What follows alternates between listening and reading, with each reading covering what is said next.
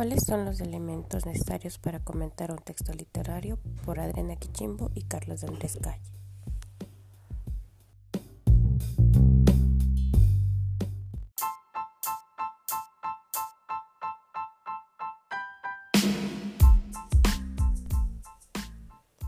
¿Cuáles son los elementos necesarios para comentar un texto literario narrativo?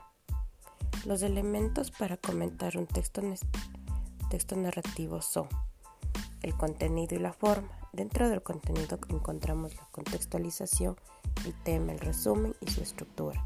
Por otro lado, para la forma tenemos la tipología, el análisis textual, la evaluación crítica.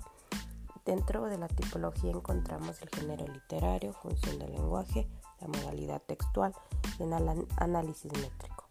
Por otra parte, en el análisis textual encontramos el semántico, el morfológico y el sintáctico.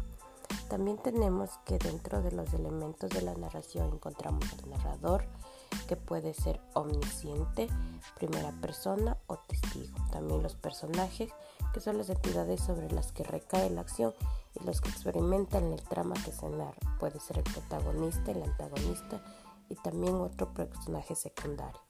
Encontramos a la acción, que es un texto narrativo para contar una historia que puede ser contada por subtramas o subhistorias. Su tiempo y espacio, además de las acciones que el el protagonista está enmarcado dentro de un tiempo y espacio concreto, por ejemplo en Cuenca en los años 1040.